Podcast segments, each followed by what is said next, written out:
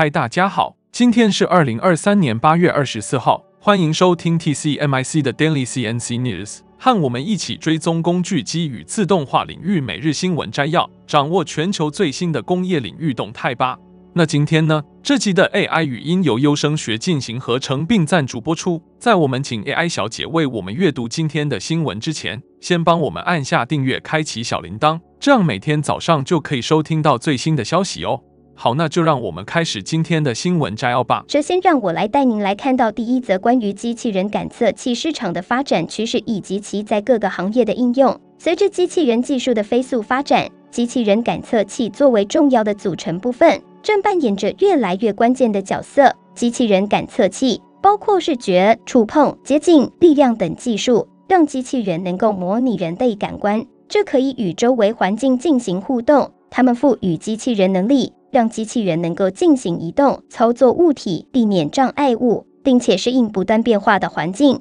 随着制造、医疗、汽车、物流、农业等领域的自动化和机器人技术的应用增加，对于高端机器人感测器的需求也在逐步提升。未来展望方面，从二零二三年至二零三零年，全球机器人感测器市场预计将以百分之四点五的年复合增长率达到两千四百九十八点三百万美元的市值。感测器在检测和量化温度、压力、运动等物理量方面发挥着关键作用。然而，这个行业也面临着挑战和风险。确保感测器的准确性和可靠性是一个严峻的任务，因为机器人的操作通常需要极高的精度，感测器数据的不一致可能导致错误或故障。此外，感测器在不断变化的环境中，如气温、湿度、灰尘等方面的性能可能会下降。进而影响整个机器人系统的运作效率。此外，机器人平台上不同类型的感测器之间的互通性也是需要关注的一个问题。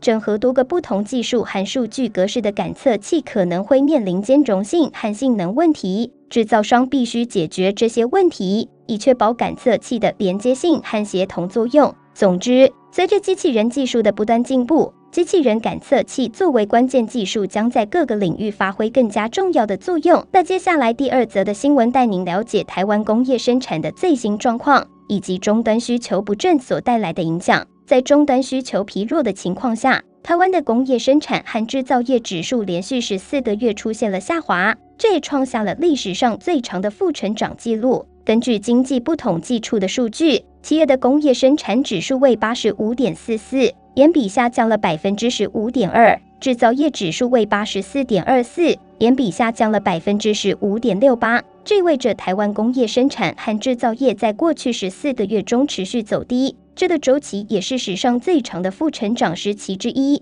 在不同产业方面，像是电子零组件、积体电路、面板、化学材料和肥料等都维持了负成长的趋势，其中面板业更是连续十六个月负成长。这也是史上第三长的衰退周期。然而，电脑电子和光学品却因伺服器和网通产品的订单增加而有所改善。企业指数达到一百二十点四七，年比增长了百分之八点二四，成为唯一正成长的主要产业。预测未来，经济部统计处副处长黄伟杰表示，这至于中国经济不佳和全球终端需求低迷，第三季工业生产指数可能会继续出现负成长的情况。然而，他也提到，在消费电子的旺季备货以及伺服器产业的重启下，供应链有望重新启动。他指出，尽管库存水位下降，但由于终端需求尚未恢复，加上中国经济的不稳定，全球终端需求可能仍会持续受到压抑。然而，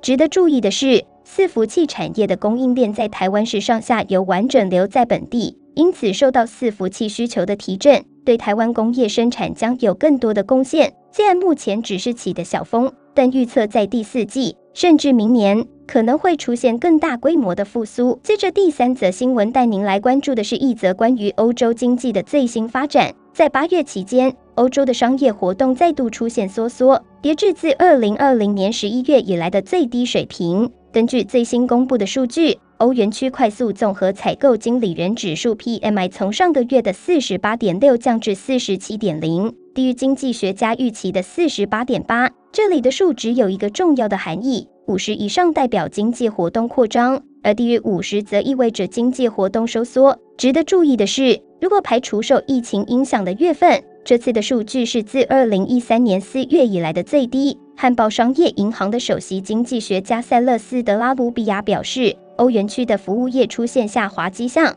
这与制造业不佳的表现相呼应。进一步分析服务业和制造业的数据，服务业的指数下降至四十八点三，达到三十个月来的最低水平。而制造业的 PMI 从上个月的四十二点七稍微上升至四十三点七。巴鲁比亚补充说，根据我们的 GDP 即时预测的 PMI 数据，我们得出的结论是。欧元区第三季度的经济将收缩百分之零点二。欧元区是由公用同一欧元货币的二十个国家组成的区域，在第二季度增长了百分之零点三，而在第一季度增长了百分之零点一。然而，这种平平淡淡的增长掩盖了区域内的巨大差异。例如，德国报告称，八月份商业活动收缩最严重。对于欧洲央行而言，最近的经济数据引发了人们对于下个月会议可能的政策举措的讨论。欧洲央行行长克里斯蒂诺拉加德表示，央行可能选择加息或暂停加息，具体决策将取决于新的数据。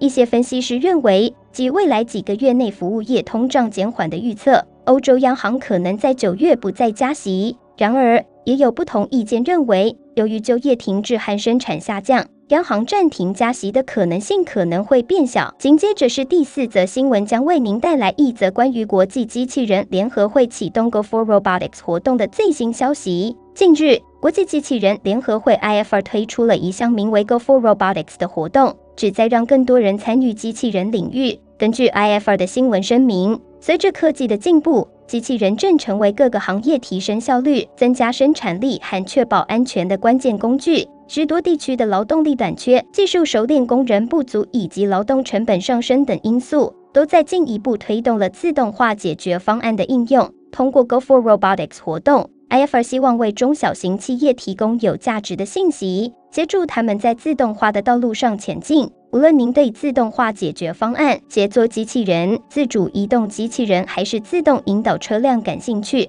，IFA 的活动将为您提供有关机器人领域最新消息、趋势和专业知识。据悉，IFA 的专业中心将提供最新的趋势和创新，并提供大量免费的文章、白皮书和电子书，深入探讨机器人领域的各种主题，让您了解最新的发展动态。IFR 在声明中也提到，虽然机器人的民主化趋势为更多客户开启了门户，但许多企业，尤其是中小型企业，对是否在其特定情境中使用机器人仍然存在疑虑。一些企业认为自动化成本高昂、过程繁琐且复杂。然而，IFR 指出，小规模的自动化可以是成本效益较高的解决方案，可以提高生产力、优化流程、减轻人员压力。在当今全球竞争激烈的环境中，中小型企业需要满足客户对灵活性、产品变种和小批量生产的需求。这使得局部自动化变得愈发重要。IFR 相信，通过 Go for Robotics 活动，更多的中小型企业可以了解到自动化的好处，